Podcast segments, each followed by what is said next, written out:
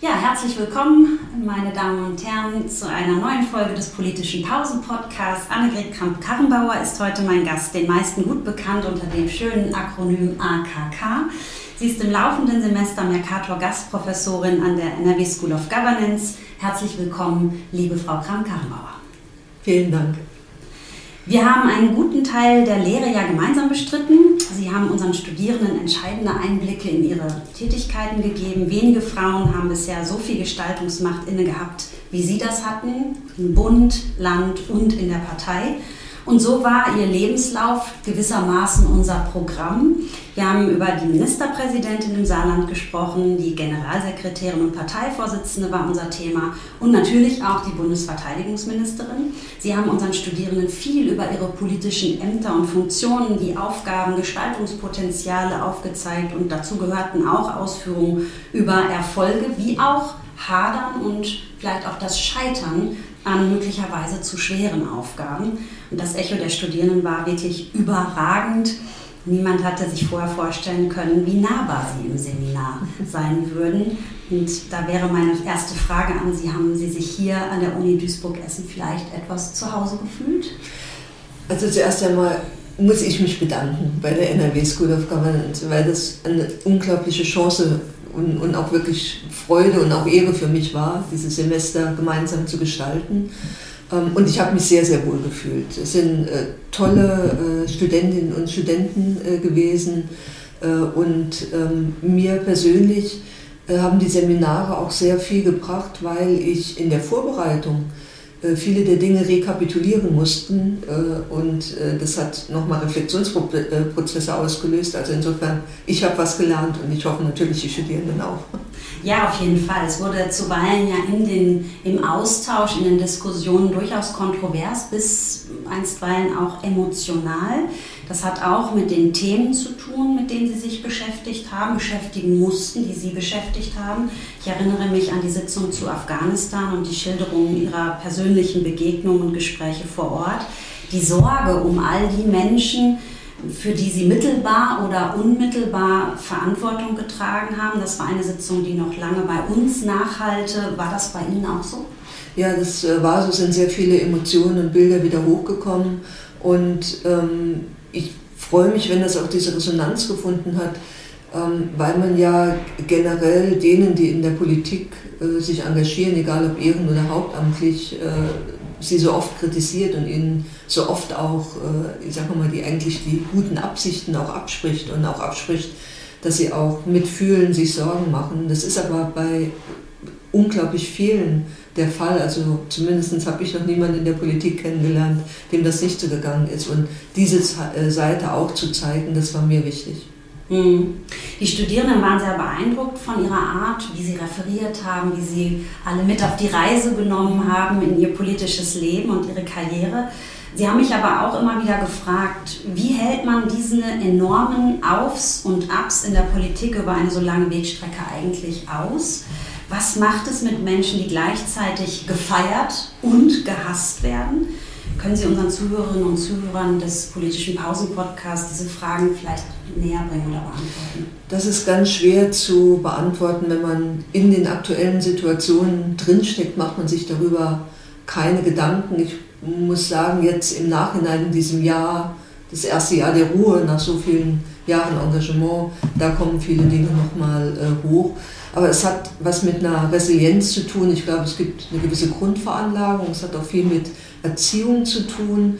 Und ähm, einer äh, meiner Sätze, den meine Eltern mir immer mitgegeben haben, war eben ähm, Mund abputzen, weitermachen, sich nichts anmerken lassen. Also insofern äh, auch so ein bisschen äh, hart sein gegen sich selbst. Und das muss man, wenn man äh, insbesondere in politische Spitzenämter kommt. Mhm. Jetzt haben Sie gerade gesagt, was Ihre Eltern Ihnen mitgegeben haben. Sie haben an einer Stelle im Seminar einen, wie ich finde, sehr bemerkenswerten Satz den Studierenden mitgegeben, der da hieß, wenn Sie für sich entscheiden, dass Sie im Zweifel die Lachnummer sind, ist das wahnsinnig befreiend.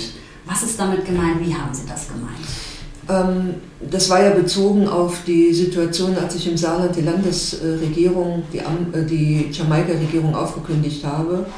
Ähm, und ähm, für mich war klar, in dem Moment, wo ich persönlich akzeptieren konnte, was schlimmstenfalls passieren kann, dass ich nämlich nach einer ganz kurzen Zeit keine Ministerpräsidentin mehr bin und damit eben zur Lachnummer werde.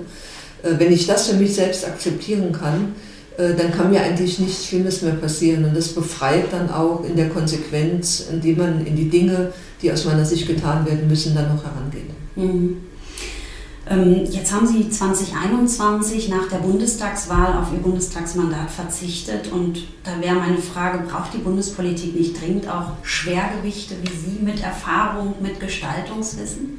Sie braucht immer die, die Mischung, ähm, aber im konkreten Fall, das war bei Peter Altmaier so und bei mir, ging es wirklich um die Frage, ob zwei junge Kolleginnen und Kollegen, Nadine Schön und Markus Uhl, die ähm, auch viel Einfluss haben in der Fraktion, insbesondere Nadine Schön als stellvertretende Fraktionsvorsitzende, ihre politische Karriere beenden. Und ich glaube, ähm, gerade die CDU braucht insbesondere jüngere Frauen. Und deswegen äh, war es für mich eine Selbstverständlichkeit, für sie den Weg freizumachen. Beherzte, mutige Entscheidung auf jeden Fall zu sagen, danach kommt was anderes. Vielleicht mögen Sie uns noch sagen, gibt es Pläne? Wo werden wir Frau Kramp-Karrenbauer in den nächsten Monaten, Jahren vielleicht wiedersehen? Im Grunde genommen so wie im letzten Jahr auch. Ich äh, bin sehr viel ehrenamtlich äh, engagiert, sowohl vor Ort bei mir zu Hause, aber auch ähm, in internationalen Gremien. Ähm, das ist so die bunte Mischung, das äh, hält mich sozusagen ajour mit meiner Leidenschaft für Politik. Aber es ist eben bei weitem nicht mehr der Druck und der Zwang und das kommt insbesondere meiner Familie und meinem Mann zugute und ich genieße das auch. Ja, wunderbar.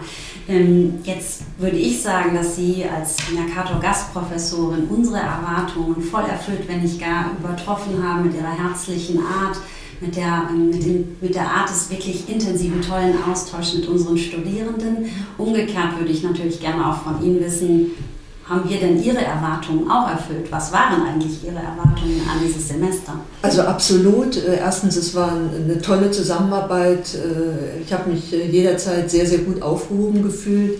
Und ich muss sagen, ich hatte am Anfang so ein bisschen Sorge, weil ich ja jetzt von Haus aus überhaupt nicht die Wissenschaftlerin bin und äh, wusste nicht genau, was mich erwartet, wie ich von denen, die halt wirklich sehr wissenschaftlich arbeite, auch angenommen werde. Äh, aber es hat wirklich Freude gemacht, weil man auch in den Seminarsitzungen, fand ich, ähm, die Dinge gut zusammengebracht hat. Sowohl die wissenschaftlichen Grundlagen, aber eben auch die Berichte und die Diskussion über die Praxis. Und ähm, wenn das so zusammenkommt, dann glaube ich, haben die Studierenden am meisten davon. Und in dem Sinne war es für mich wirklich eine tolle Erfahrung. Gibt es irgendwas, was Sie überrascht hat? Ähm, mich haben die Studierenden selbst überrascht, fand sie toll vorbereitet, äh, sehr gut im Vortrag, schon sehr professionell. Äh, also wenn ich das mit meiner Zeit vergleiche, dann dann habe ich da noch ein Stück Luft nach oben.